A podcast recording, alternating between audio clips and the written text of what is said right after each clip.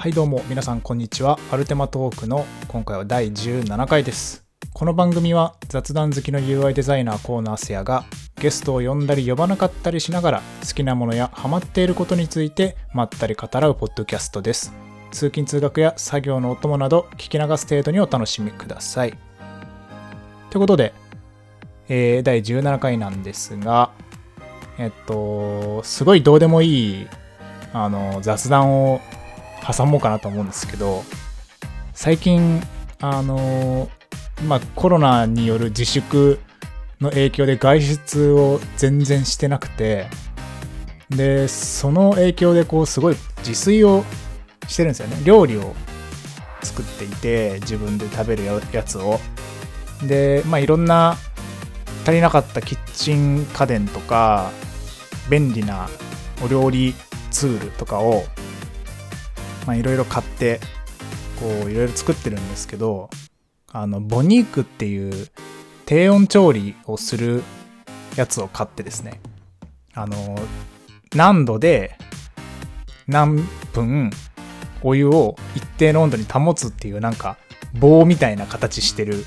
機械があって、まあ、それをこう鍋お湯を張った鍋とかにぶっ込んでピッと押すとまあなんか60度でなんか30分みたいな設定すると、まあ、その間、その時間で保温してくれるんですよね。だからそれで、なんか鶏肉とかを60度で1時間低温調理すると、火は通ってるんだけど、こう焼いた感じのあの、硬い、パサパサついた感じとかにならずに、火は通ってるんだけど、ほぼ生みたいな、なんかすげえ美味しい感じになるってやつがあって、で、それがなんか前からちょっと気になってたから、買って、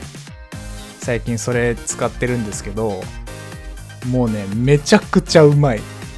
あのまだ鶏胸肉とえっとなんだサーモンか。その2つをやったんですけど今んとこその2つともめちゃうまいですね。やっぱ生ほど生じゃなくてまあ当然だけど。あただこうフライパンとかでこうジューって火を通して焼いたやつよりも結構生に近いんですよ。半生と言ったらちょっと言い方があれだけど火は通ってんだけどめっちゃ柔らかいっていう不思議な感じであとなんかすげえ甘くてめっちゃうまいんですよ。だからそれがちょっと楽しくて最近あの低温調理にはまってますっていう謎報告なんですけどまあそんな話はそれぐらいにしといてえー、今回はちょっとゲームの話をしようかなと。今回もゲームの話をしようかなと思っています。えー、っとですね、皆さん、ニンテンドースイッチ持ってますかね？あの、まあ、こんなラジオを聴いてくれている方々は持ってて当然かもしれないんですけど、僕の周りだと、まあ、大体みんなもう持ってて、あの、まあ、発売して時間が経ってるっていうのもあるし、あの、まあ、一時期は在庫が普通にあって欲しい人を変えてて、まあ、最近はまたあの製造が遅れてて品薄らしいんですけど、まあ、発売されるたびになんかヨドバシとかは抽選してるみたいな、今ではなんかそういう状況らしいんですけど、まあ、当初からすごい欲しかった人は、まあ、大体、まあ、持ってたりするのかな。まあ、まだ持ってない人はちょっと抽選頑張ってくださいって感じなんですけど、まあ、その任天堂 switch に、あのー、いつぐらいだっけな、発売して半年後か1年後ぐらいから Nintendo Switch Online っていうサービスが開始されてます。で、これ、まああの中身としては PlayStation がやってる PlayStation Plus ってやつとほぼ同じなんですけど、えっと、まあ月いくら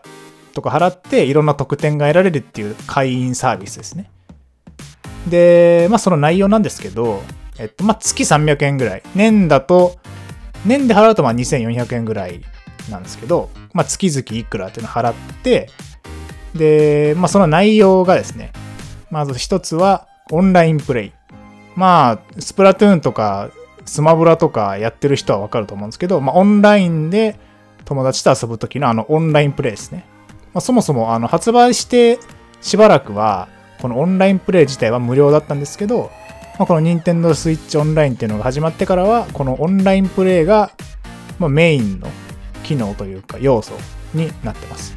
だからお金払わないとオンラインプレイできないってことですね、今は。で、あとは、ファミコンとスーパーファミコンのゲームっていうのが、あの、パックになってて、まあ、いろいろ遊べるようになってると。で、他には、セーブデータをこうサーバーに保存できるようになるオンライン保存ってやつがあったり、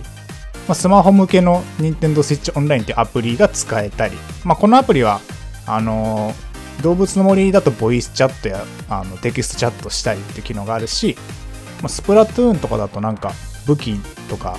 あの、ギアのを買ったりとかできたはず、まあ、そういうアプリが使える、まあ、あとは加入者限定特典としてまあ、加入者しか遊べないゲーム、まあ、テトリス99が遊べたりとか、まあ、あとはスーファミ型ジョイコンみたいな、ファミコン型ジョイコンみたいな、そういうグッズが買える権利を得たり、まあ、あとはカタログチケットって言って、なんか9000円くらいでなんかソフト2つ買えますみたいなやつもあったりするんですけど、まあそういういろんな特典があって、月300円、年だと2400円みたいな、こう、サービスなんですよね。で、えっと、まあ、なんで急にこの話したかというと、このファミコンとスーパーファミコンのゲーム集の中に、まあ、いろんな、こう、定期的にソフトが追加されるんですよね。今月はこのソフト遊べるようにしますみたいな。で、それに、えっと、7月の15日に、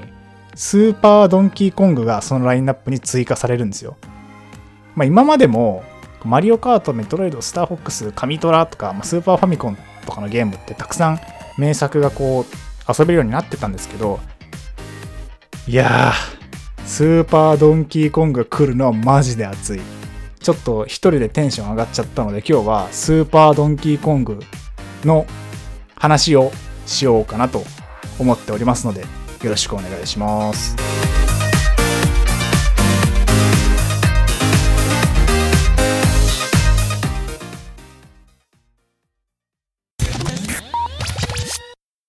スーパードンキーコングシリーズ。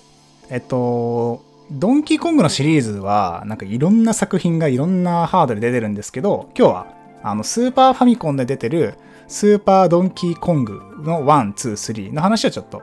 しようかなと思います。えっと、まず1作目ですね。スーパードンキーコング。これは、えっと、まあ、1994年にスーファミで出たソフトで、えっと、まあ、レア社っていう、まあ、イギリスのディベロッパーが作って、任天堂が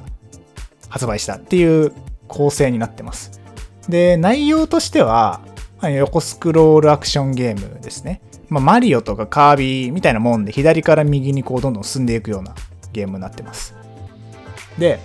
えっと、まあ、このスーパードンキーコングなんですけど、あの元ネタとしては任天堂のあのすごい古いアーケードゲームでドンキーコングってやつがあってでまあ有名なんで知ってる人は多いと思うんですけどあの赤い鉄骨がこうガーってなっててでその左上にドンキーコングっていうあの超でかいゴリラがいてでそこにお姫様がいて、まあ、ポリーンって言うんですけど、まあ、そのお姫様がお姫様っていうかなんだろう、まあ、女性かがこう助けてってなっててでそれをこう画面の一番下からジャンプマンっていう、まあ、マリオっていう名前じゃなかったと思うんですけど、確か。あの、おっさんが、マリオ的なおっさんがこう登ってって、あの、ポリーンを救うっていうゲームですね。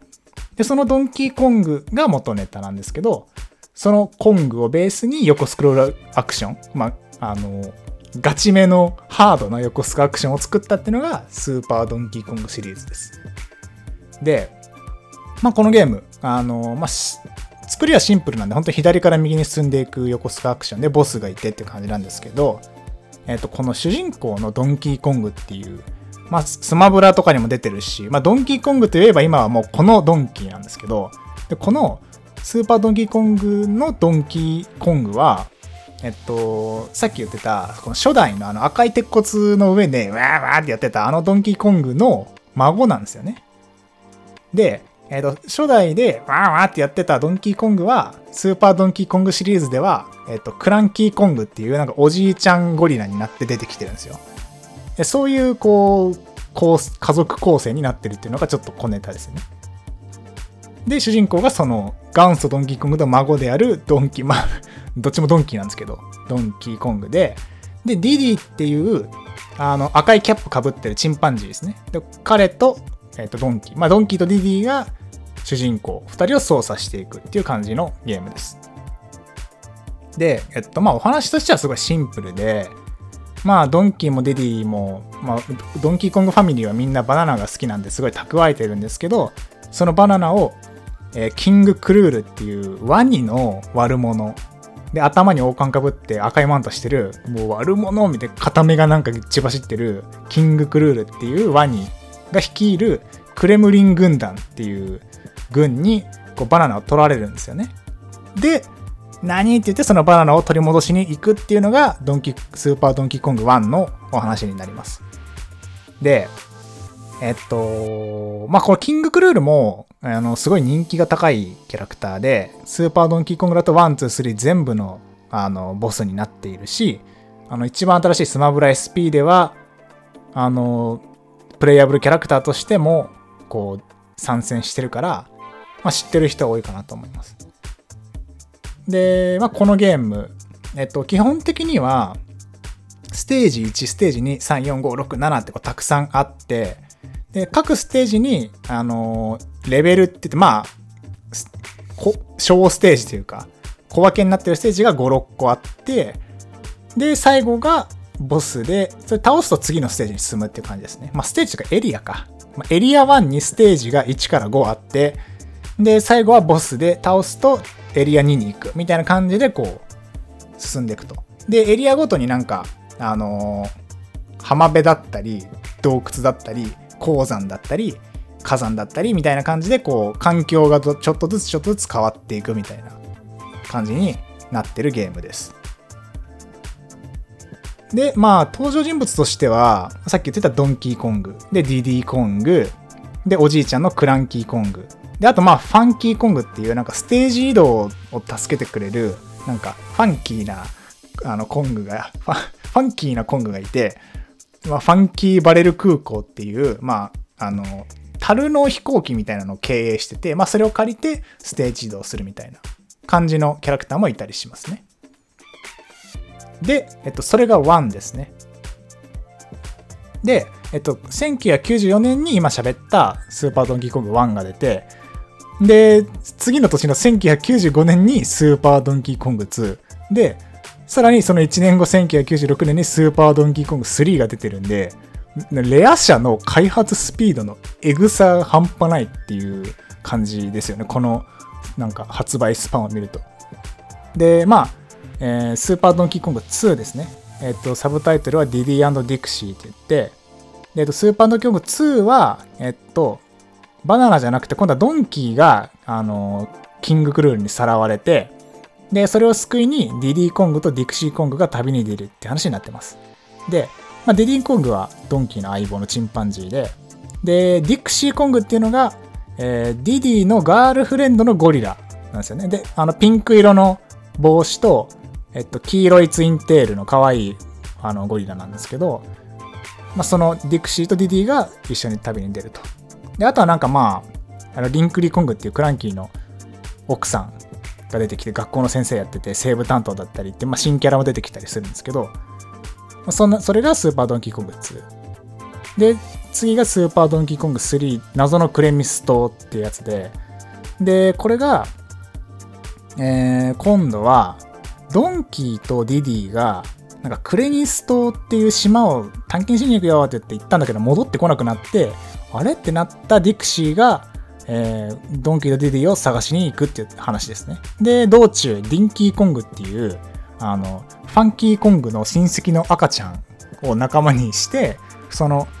ディクシーとディンキーが旅をするっていう話ですね。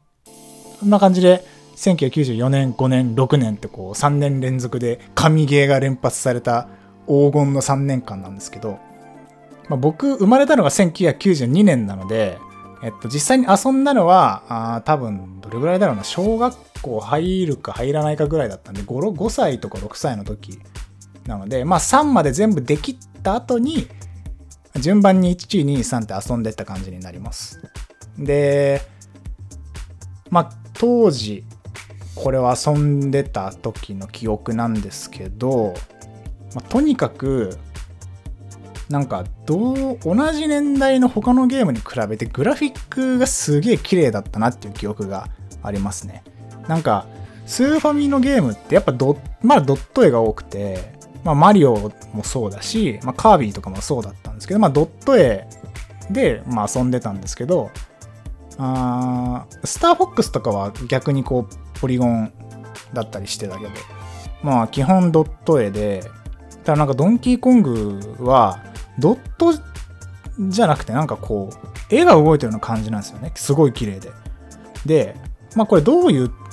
背景だったかというと、えっとまあ、当時としてはだいぶなんかオーパーツ的な技術もうはなんかおかしい技術だったらしいんですけどあのまず 3D モデルでドンキーとか敵キャラとか背景を全部作ってでそれをえっとレンダリングして 2D アニメに落とし込む。で結果的に 2D グラフィックにしてるっていう離れ技らしいんですよ。なんでえっと 3D でめっちゃ全部作ってそれをこう出力というか書き出して 2D にしてるっていう。なんでまあパッと見は 3D がすごい動いてんだけど中身としては 2D アニメになってるっていう。なんかすごい離れ技をしてるゲームだったらしいです。まあそのおかげで僕も当時は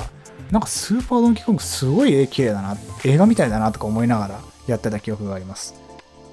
でまあ、このゲーム、あのー、まいろいろ話したいことあるんですけど、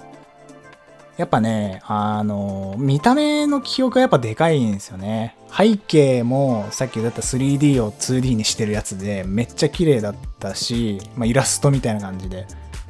で、まあ、BGM もなんかすごい耳に残ってる曲が多いんですよね。あのー、名曲が多いというか。で結構カービィとかマリオもこう愉快だったり明るい曲が多いんだけどスーパードンキーコングシリーズだけはなんかすごいシリアスでこう綺麗でシリアスでハードなあのガチめな曲映画みたいな劇伴って言えばいいのかな。なんか多かったイメージでなんか遊んでてすごい興奮してたんですよね。なんかドキドキしてたっていうか。でまあそんなのもあって小さい時すごい遊んでたんですよ。で1から3は順番にこう全部遊んでクリアしていてで全部ねあの僕姉がいるんですけど3つ上かな？4, 4つだったっけ？4つ上か。の姉がいて2人でずっとやってたんですよね。で、まあ、1は僕がえっとディディ。で姉がドンキー。2はディクシー。姉がディクシー。僕がディディ。で、3も姉がディクシー、僕がディンキーっていう、まあ、2人プレイ、協力プレイをずっとやってて、で、多分ね、遊んだ順番がなんか変で、多分2からやったんですよね。2、1、3みたいな順番でやった記憶がありますね。あの、2やっておもろかったから、1やって3やったみたいな流れだったはず。で、当時はね、あの、2人でよくスーファミのゲーム遊んでて、で、クリアしたゲームのあのソフトっていうのかな、あの、ソフトっていう、あの、ガチャンって刺すあのソフト。あれの裏側に、姉が持ってたテプラで、クリア、クリアっていうシールを作って、クリアしたゲームにはこう貼ってってたのが懐かしいですね。で、当時の思い出としては、そのスーパードンキーコング1のラスボスって、まあ、キングクルールなんですけど、あいつ一回死んだふりするんですよね。あの、で、死んだふりもなんかやばくて、うってなってバタンで倒れたら、あの、偽のスタッフロールが流れるんですよ。で、ただあの、キャストがなんか全部キングクルールかなんかになってて、あの、本当は違うんだけど、演出上なんか、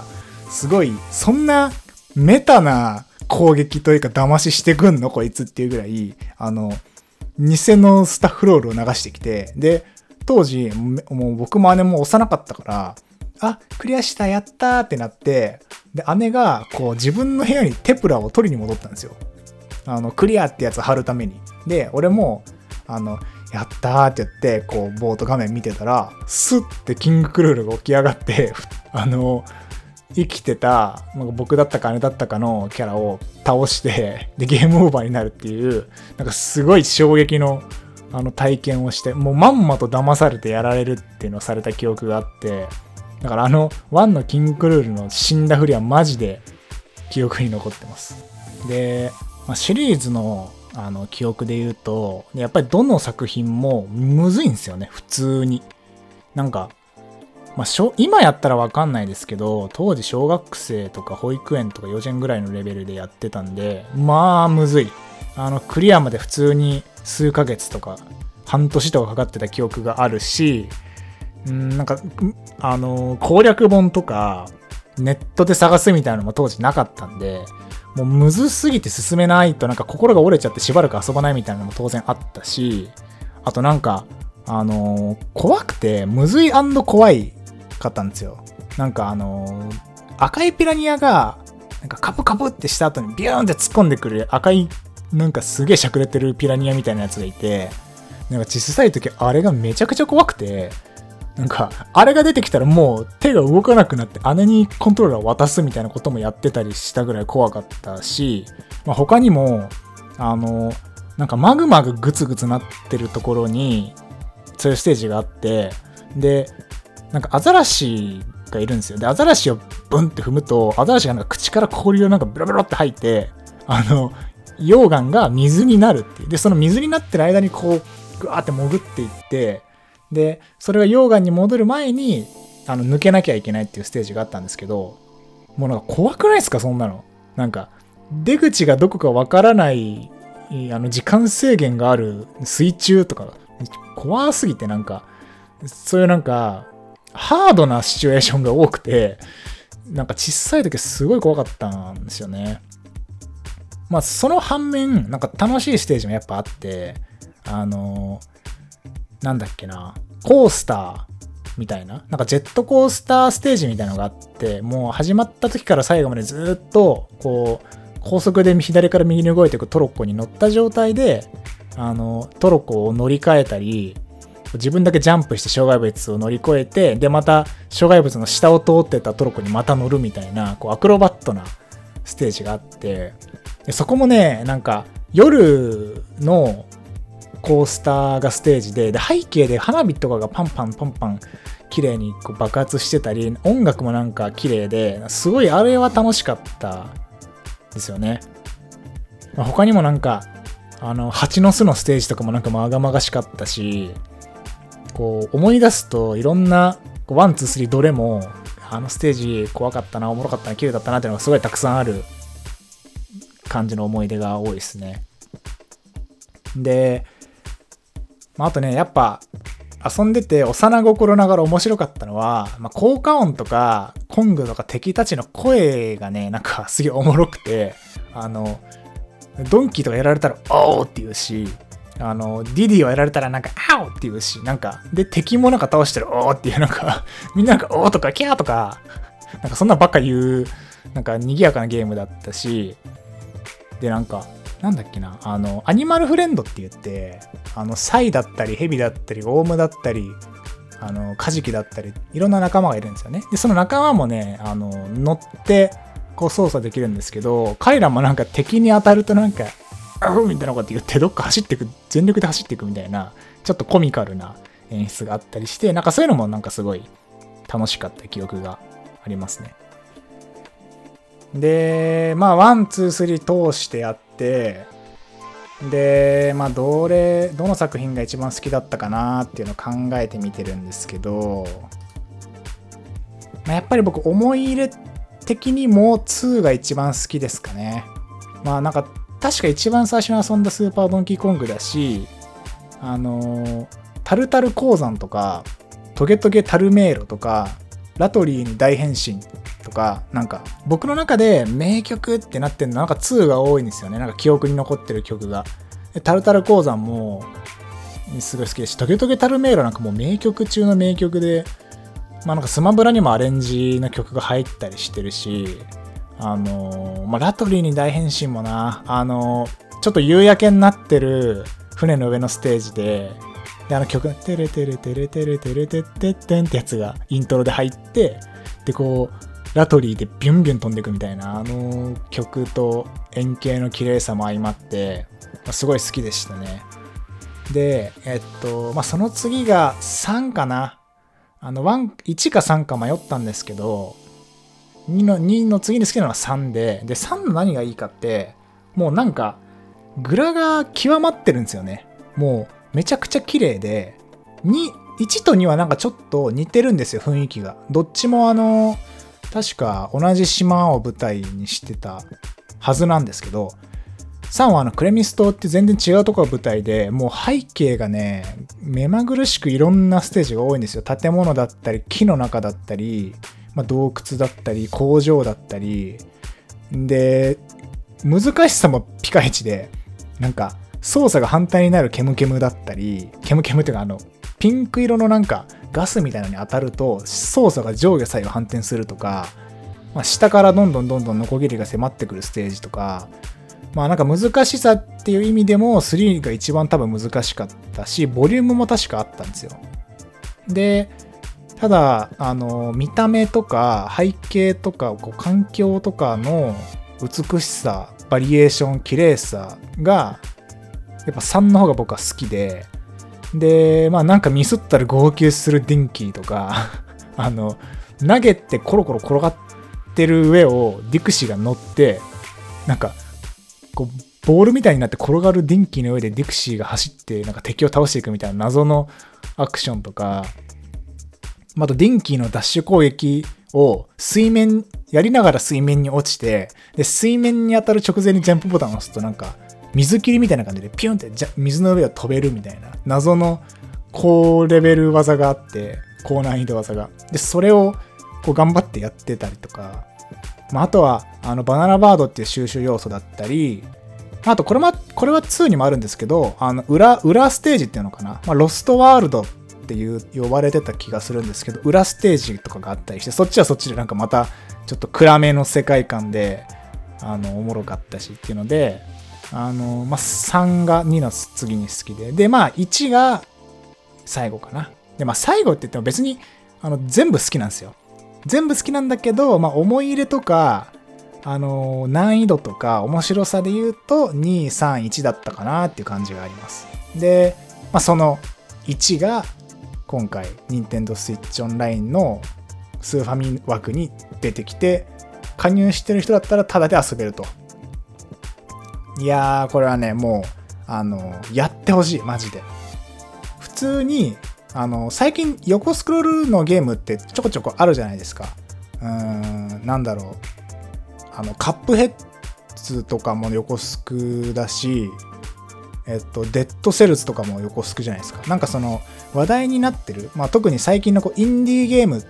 て、えっと、横スクロールゲームが多いと思うので、多分遊ぶ感覚としては、本当に最近のインディーゲーム遊ぶみたいな感覚で遊べると思うんですよ。難しくないし、あの操作性とかは。ただ、あの、1994年のゲームであるっていうのと、まあ、あの、今スマブラとかに出てるドンキー、ディディ、あの辺のえっと、元祖にもなるスーパードンキーコングってゲーム。で、あとは普通に難易度あるんで、あの、クリアしたら、クリアまでは普通に歯応えあるゲームだし、あの、音楽とかは今遊んでもすごい綺麗だし、背景もアートワークすごい良かったりするので、まあ遊んだことない人はぜひ遊んでほしいし、まあ遊んだことある人もちょっとこれを機会にもう一回ちょっとやりましょうよ。僕もちょっとやるんで、やって、うわ、おもろかったってなって、2とか3をなんかなんとかして遊ぶみたいなことになりそうですけど、僕も遊ぶので、ぜひ皆さん、スーパードンキーコング、遊びましょう。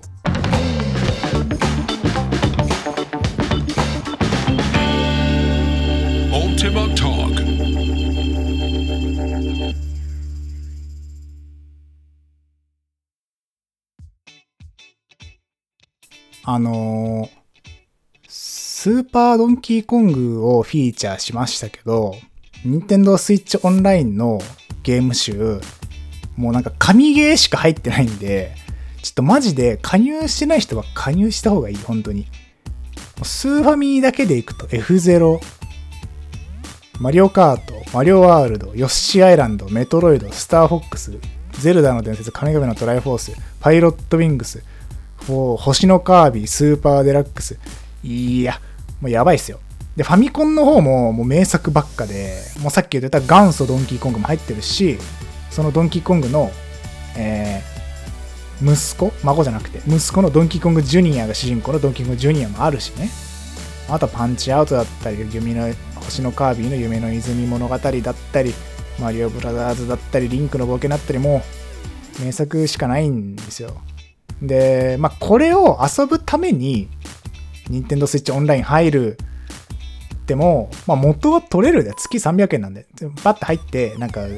名作パパッと遊んで抜けても全然元取れるぐらいだと思うんでおすすめです。現に僕、任天堂 switch でもオンライン対戦とか全然やってないんで、あの、ただ、ハライゾンしてたんですけど、